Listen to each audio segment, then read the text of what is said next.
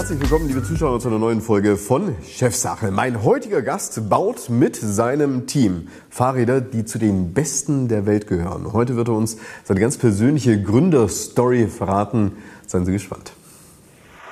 Die Marke Propane Bicycles wurde 2006 von Markus Zander und Robert Kraus gegründet. Beide waren auf einem Bikeausflug und spürten, dass in Sachen Technik und Qualität mehr möglich ist. Das erste Mountainbike von Propane Bicycles, welches seit 2008 erhältlich ist, war das Downhill Bike Rage. Seitdem hat sich die Produktpalette erweitert, sodass Propane Bicycles heute verschiedene Modelle für All Mountain, Enduro, Freeride und Downhill herstellt. Der Vertrieb erfolgt weiterhin ausschließlich über den eigenen Online-Shop. 2012 stieg David Asfalk als weiterer Gesellschafter ein und übernahm die Geschäftsführung. Ja, und jetzt freut es mich, ihn persönlich im Chefsache-Studio begrüßen zu dürfen. Herzlich willkommen, David Asfalk. Freut mich, dass du hier bist. Danke für die Einladung. Wir bleiben auch gleich beim Du, denn wir sind so ungefähr das gleiche Alter. Du bist großer Unternehmer geworden, ich nur ein Moderator. Wolltest du eigentlich immer schon Unternehmer sein? Nein. Eigentlich wollte ich äh, Maschinenbauingenieur werden, ja. Aha, und was ist dann schiefgelaufen? Alles. naja, also du bist ja wirklich wie die, wie die Jungfrau zum Kinde sozusagen genau. gekommen. Ne? Genau. Wir möchten ja heute über deine Gründerstory sprechen. Ähm, natürlich die, die Höhen, die du erlebt hast, aber vor allen Dingen auch die Tiefen. Ich glaube ja, dass für so einen Gründer vor allen Dingen ja auch die Tiefen entscheidend sind, um ein guter Unternehmer zu werden. Stimmt das? Absolut. Ja, das stimmt, ja. Also dann lass uns mal das Zeitrad zurückdrehen. 2012. Also vor genau ziemlich zehn Jahren bist du eingestiegen bei Propane. Was war ganz genau damals der Hintergrund und wie kam es überhaupt zu deinem Einstieg in dieser Fahrradmanufaktur, wenn man das so sagen möchte? Ja, zwei Freunde von mir haben diese Firma gegründet und hatten für fünf Freunde Fahrräder gemacht. So, ach, wir machen mal ein eigenes Hinterbaukonzept, wir machen da fünf Rahmen. Und aus den fünf sind 50 geworden und haben sie die 50 Rahmen da gehabt und eigentlich gar nicht so gewusst, oh, wie verkaufen wir die eigentlich? Und dann kamen sie auf mich zu und haben gesagt, hey Mensch, du machst doch seit ähm, gut zehn Jahren Fahrradgeschäft, wie schaut es denn aus? Du hattest vorher ein ganz normales ja. Fahrradgeschäft, so wie wir es halt alle kennen. Bisschen besser, als wir es alle kennen, aber ja. Ja, was war, was war an dem besser als ja, bei wir hatten immer schon das gleiche Grundrezept. Wir sind immer schon, ich komme aus dem aktiven Radsport, also ich bin aktiver Radsportler gewesen. Erst Rennrad, querfeldein, dann Mountainbike. Und das war immer unser, unser ja, Geheimrezept, wenn man so möchte. Und das ist bei Propane nach wie vor so. Ja, wir fahren selber unsere eigenen Räder, wir fahren selber nach wie vor äh, sehr, sehr, sehr oft Fahrrad, ja. So, und da kommen wir jetzt eigentlich nochmal so zu dem Ursprung eures Fahrrads. Ich habe es ja vorhin in der Anmoderation gesagt. Also es sind echte Liebhaberstücke und diese Fahrräder gelten für diejenigen, die es letztendlich dann auch kaufen, zu den besten der Welt. Die habt ihr aus einer Not heraus sozusagen gebaut, weil ihr gesagt habt, alle anderen Sachen, die ihr da am Markt gefunden habt, die haben euch einfach nicht genügt, richtig? Genau, also mein jetziger Geschäftspartner, der Robert Kraus, hat im Studium, er, hat, äh, er ist Maschinenbauingenieur, ja, ähm, angefangen, Hinterbaukonstruktionen auszuprobieren und zu schauen, wie kann er das aktuelle Material verbessern. Was ganz genau heißt für die Nicht-Fahrradfahrer eine Hinterbaukonstruktion? Hinterbaukonstruktion. Also sprich, beim, beim Full Suspension, also im vollgefederten Mountainbike, federt der Hinterbau auf verschiedene Weisen ein. Ja, es gibt mit einem Gelenk, mit vier Gelenken, mit mehr Gelenken. Da gibt es tausend verschiedene Möglichkeiten und eigentlich das Ziel, das Fahrrad möglichst antriebsschnell zu machen. Also sprich, alles, was ich reindrehe, soll dann nach vorne kommen. Mhm. Und das Hinterbausystem soll davon abhängig federn. Ja, das heißt, wenn ein Schlag kommt, dann darf die Kette nicht diesen Schlag quasi behindern. Das muss alles unabhängig voneinander funktionieren. Und das perfekt hinzubekommen, das ist eigentlich das große Ziel. Die Fahrräder, die ihr entworfen hattet, ganz zu Beginn, das sind solche gewesen, die vor allen Dingen ja auch im Downhill-Bereich genau. äh, eingesetzt worden sind. Ich finde es brutal, wahrscheinlich die brutalste Sportart der Welt. Also wenn du da oben auf so einem Berg bist und dann knatterst du da runter äh, als ob es da irgendwie kein Ende gibt. Was geht da durch den Kopf, wenn du oben an so einem Berg stehst und dann auf deinem Fahrrad sitzt? Hoffst du da einfach nur, dass da nichts wegscheppert oder, oder was treibt da überhaupt einen an, solche Fahrräder auch zu fahren? Ja, das ist die Frage. Ein, ein World ein Rennfahrer, der weiß ganz genau, was er tut. Wir, wir sind so irgendwo dazwischen. Wir sind ambitionierte Mountainbiker. Wir wollen schnell nach unten kommen, aber möglichst viel Spaß zu haben, also möglichst viel Spaß an dem Ganzen haben. Es hat schon sehr viel mit Adrenalin zu tun, ja, so ein Fahrrad möglichst an der Grenze zu bewegen. Aber es ist trotzdem schön. Man ist in der Natur, man ist meistens in, in Wäldern unterwegs oder in, in, im hochalpinen Bereich. Das hat schon was, ja. Und da wirklich, ja, es ist so ein, ja, es ist ein bisschen wie, wie wie schnell eine Kurvenstraße entlang zu fahren, nur im Gelände eben, ja. Du sagst, es geht schon auch um das Ausreizen von Grenzen. Ja. Und deshalb darfst du wahrscheinlich auch bei diesem Ausreizen keine Kompromisse eingehen, was das Material angeht. Ist das sozusagen der, der Nukleus auch eures Produktes, ohne Kompromisse? Genau, also das Fahrrad sollte dir, dir möglichst oder deine Fähigkeiten möglichst perfekt unterstützen. Okay. Umso besser das funktioniert, umso schneller bist du, ganz einfach. Die Fahrräder, die ihr verkauft, sind ähm, ja eigentlich aus einer Manufaktur heraus entstanden. Es sind alles Unikate, kann man das so sagen? Genau. Warum ist das notwendig, ein Unikat zu haben? Ist das Spielerei oder gibt es tatsächlich so viele Varianten, die rund um ein Fahrrad festgelegt werden müssen, damit es halt auch wirklich genau auf mich als Individuum funktioniert? Also es war nicht so geplant, es hat sich so ergeben, das muss man wirklich so sagen. Wir hatten die ersten eineinhalb Jahre fertig konfigurierte Fahrräder. Der Rahmen ist ja irgendwo das gleiche. Wir haben dann angefangen, verschiedene Farben anzubieten. Aber dann kam der erste Kunde, ihr hättet gern dieses Rad, aber könntet ihr die Gabel von dem einbauen. Ihr macht die doch sowieso von Hand. Und mir fiel dann kein Gegenargument ein. Dann habe ich gesagt, okay, dann machen wir das. Und so sind wir zum Konfigurator gekommen. Und jetzt ist es so, Leute, die sich so ein bisschen mit der Materie befassen, die sagen dann, ah, die Bremse liegt mir mehr oder ich hätte gern das Fahrwerk oder aus Kostengründen hätte ich gern eine tolle Gabel, aber vielleicht eine sch schlechtere Schaltung. Ja, man kann es sich einfach an seine Anforderungen anpassen. Und das ist schon, was eigentlich auf auf lange Zeit jeder macht, aber dann irgendwo sich ein Rad kauft und dann zukauft und selber umbaut oder umbauen lässt, kann man bei uns von vorne weg quasi schon äh, so bestellen.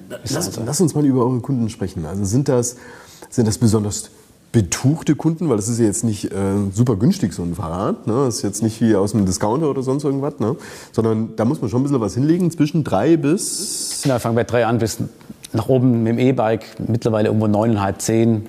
Ja. Okay, aber zu euren Kunden sind die ähm, besonders betucht oder sagen die, das ist, das ist halt mein Hobby und dafür kann man halt nochmal einen extra Schein liegen lassen? Also zweiteres auf jeden Fall. Wir haben nicht die betuchten Kunden, die sagen, ja, was kostet die Welt? Das sind wir nicht. Wir sind nicht die Edelbrand, ja, also wir sind nicht das, das Vorzeigefahrrad, sondern wir sind das Benutzfahrrad. Ja, also unsere Kunden nutzen das. Das heißt, wir haben sehr viel Enthusiasten, Mountainbiker, die kommen, sagen wir von Mittelschicht bis überall vor. Äh, aber wir haben die, die sagen, jetzt kaufen wir ein Bike, um richtig, Mountain, äh, zum, richtig zu Mountainbiken. Was für ein schwieriges Wort. Ja. Genau. Also wir, sind keine, wir haben keine Ace-Deal-Fahrräder, wo man sagt, das, das, da weiß jeder, das kostet 10.000 Euro, sondern unsere Bikes sind wirkliche äh, Arbeitstiere. Ja. Als ihr damals angefangen habt mit diesen Fahrrädern und ähm, wirklich individuell die Dinge angefertigt habt, da kommt ja jetzt nicht ein Markt von selbst. Das spricht sich sicherlich so ein bisschen rum und man sagt, hey, guck mal, da kannst du mal hier in Vogt bei Ravensburg kannst du mal anfragen und die basteln dir da schon was ja. zurecht. Aber wann habt ihr gemerkt, dass das wirklich auch zu einem Geschäftsmodell taugt?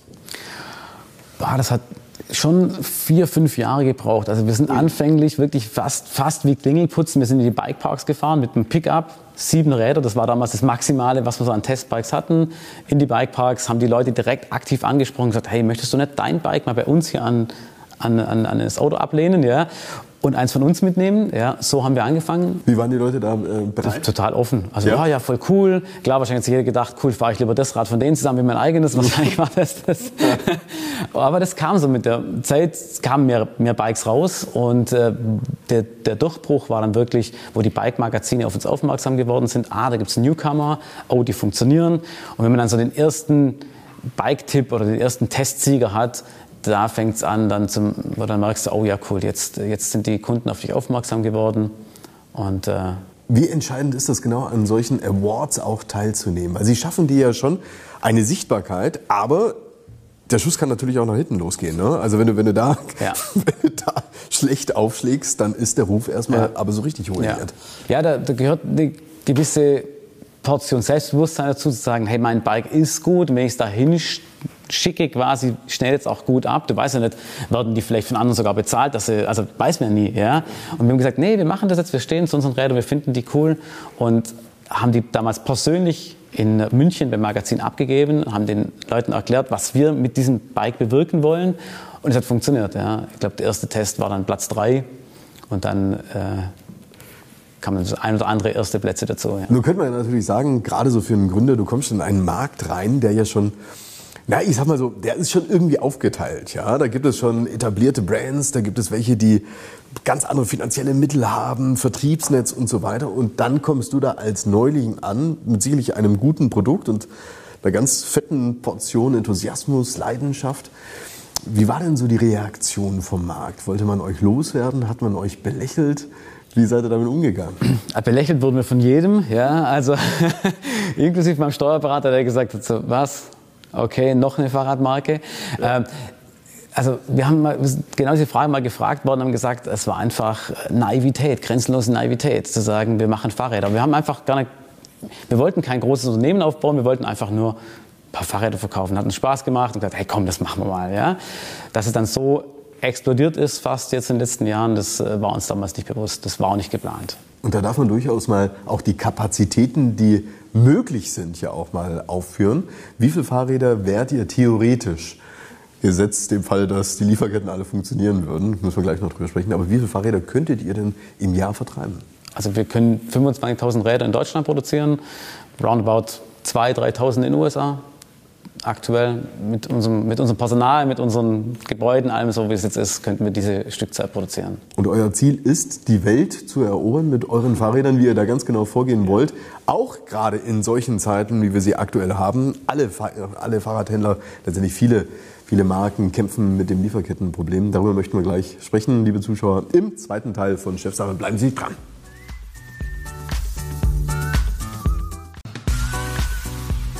Und damit herzlich willkommen zurück, liebe Zuschauer bei Chefsache. Zu Gast im Studio ist David Asfalk. Er ist Geschäftsführer von Propane Bicycles mit die besten Fahrräder, die es weltweit gibt, aus dem Mountainbike-Bereich, Downhill-Bereich auch. Du hast uns erzählt, wie alles angefangen hat. Es war eine, ein, ein Wunsch, etwas ganz Besonderes auf die Beine zu stellen. Und dann hat sich daraus ein Geschäftsmodell entwickelt. Du brauchst für ein Geschäftsmodell viel. Du brauchst Lieferanten, du brauchst Kunden, du brauchst Märkte und du brauchst wahrscheinlich auch eine ganze Portion Glück. Oder wie würdest du es sehen?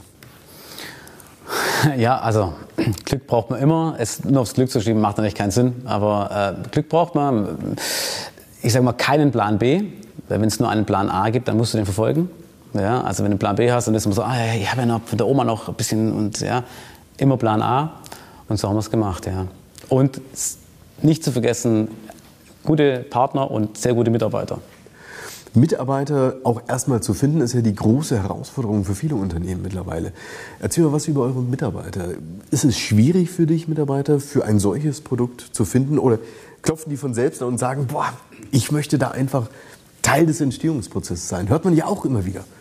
Also witzigerweise haben wir ganz viel so wir sagen so die alten Hasen gell, im Schwabenland, die alten Hasen, die jetzt bei uns wirklich Führungspositionen einnehmen. Also Mitarbeiter Nummer eins, mittlerweile Produktionsleiter. Also wir haben schon, wir sind mit der Firma gewachsen. Das tut mir, finde ich, schön, weil das sind meine Vertrauten.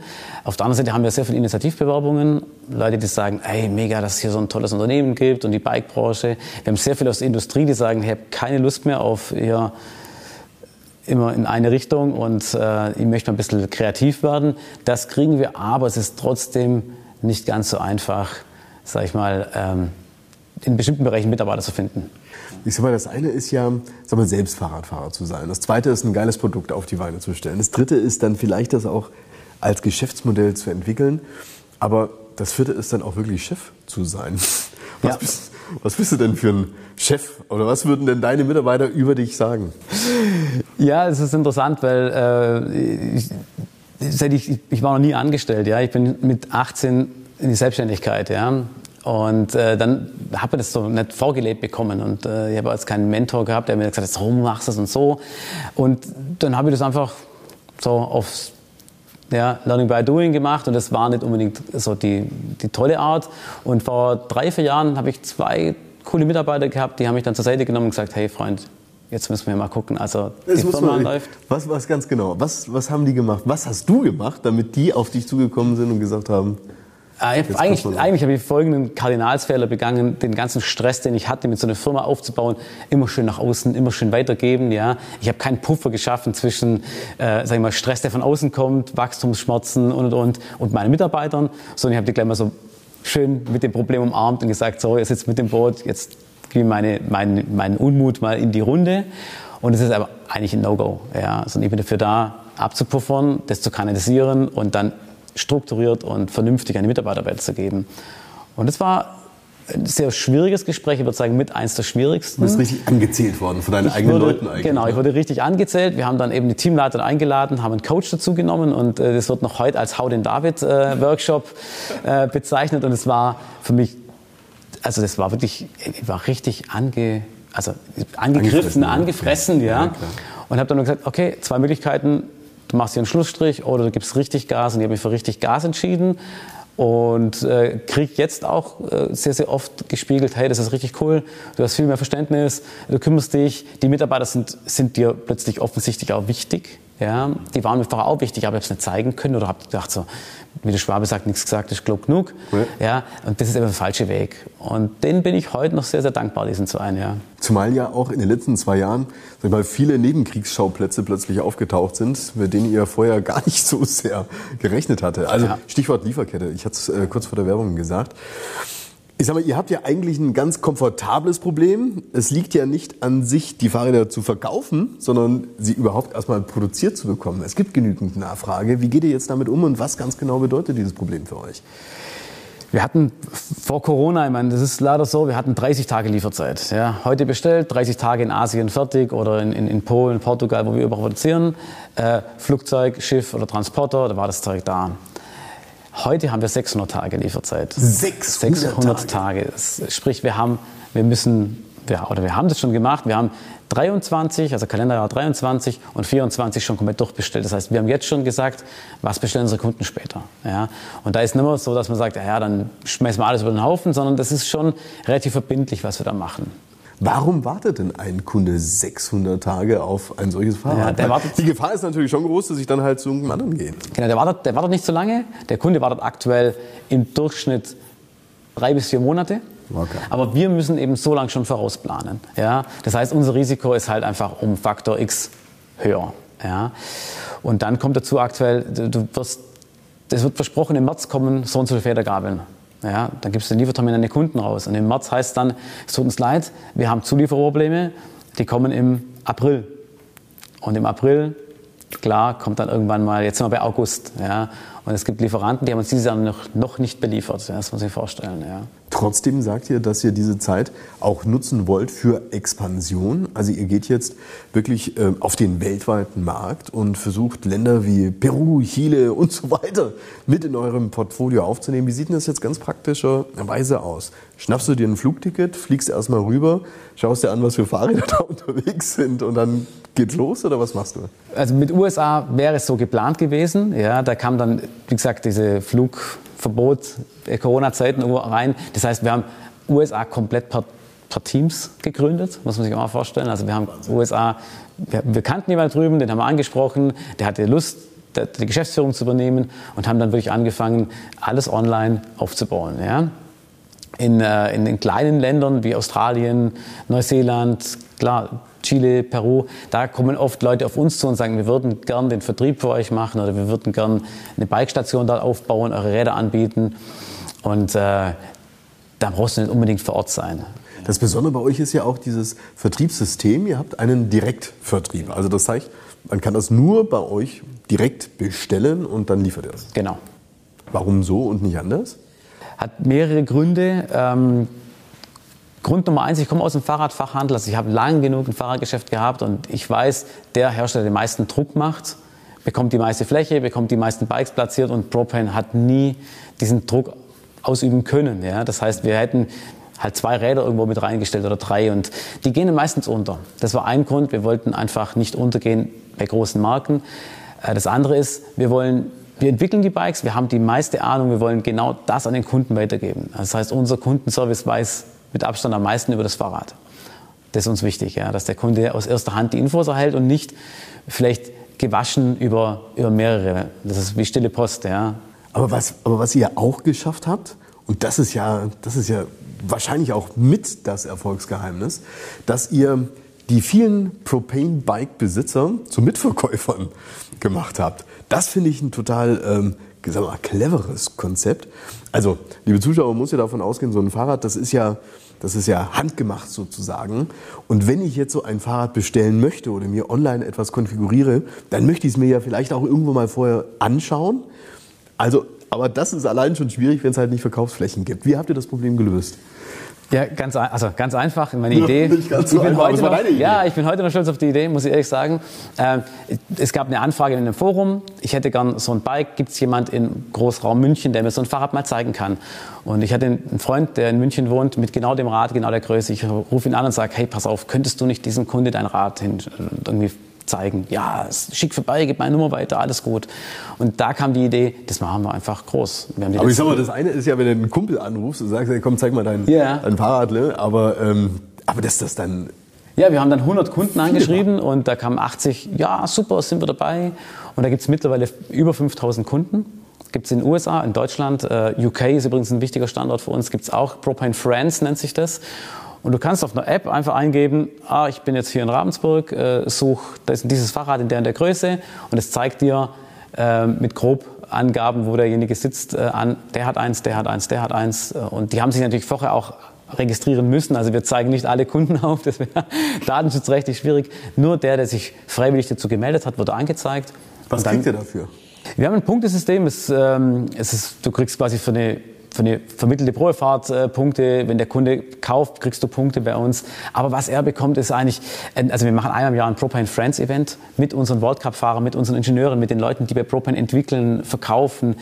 Die sind alle vor Ort und du kannst mit denen zusammen am Wochenende Fahrrad fahren. Und das ist eigentlich so das, der Benefit. Der ist nicht käuflich erwerbbar, sondern den kannst du nur als Friend bekommen. Ja. Das ist der, der Wert hinter dem Wert, genau, über den man so oft auch spricht. Genau, wir wollten was verkaufen, was nicht nicht, also nicht mit Geld zu bezahlen ist. Ja. Und wenn mal so ein World Cup Profi dasteht und dir zeigt, wie es wirklich geht, das ist schon cool. Abschließende Frage. Wir sind so am Ende der heutigen Sendung angekommen. Was war für dich deine wichtigste Lektion in deinem Gründer- und Unternehmerdasein? ja, die wichtigste Lektion war, zu lernen umzuschalten von anzuschieben, Hans Dampf, Ellbogen raus und pushen zu okay, jetzt ist die Firma ein bisschen größer, jetzt kannst du mal an allen Ecken enden, du bringst mehr Unruhe rein, wie dass du Ruhe in das Unternehmen reinbringst und dann zu merken, jetzt muss ich in ruhigere Fahrwasser äh, kommen, jetzt muss ich einer Idee auch Zeit geben, ich muss meinen Mitarbeitern Zeit geben, das Ganze auszuarbeiten. Das ist für mich heute noch schwer, ja, aber es wird besser. Ich, das ist für mich die größte Lektion, äh, die ich daraus gezogen habe, Geduld. Hast du jemals diesen Schritt bereut? Nein, nein. Also absolut nicht, das ist genau meins. Herzlichen Dank für diese spannenden Einblicke, die du uns gegeben hast. Dankeschön. Kann man hoffen, dass noch viele Unternehmer es gleich tun werden und äh, hoffentlich auch von diesem Gespräch etwas mitgenommen haben. Herzlichen Dank. Dankeschön. Liebe Zuschauer, das war es wieder soweit hier bei Chefsache. Es würde mich freuen, wenn Sie auch bei der nächsten Ausgabe wieder mit dabei sind. Bis dahin alles Gute. Tschüss.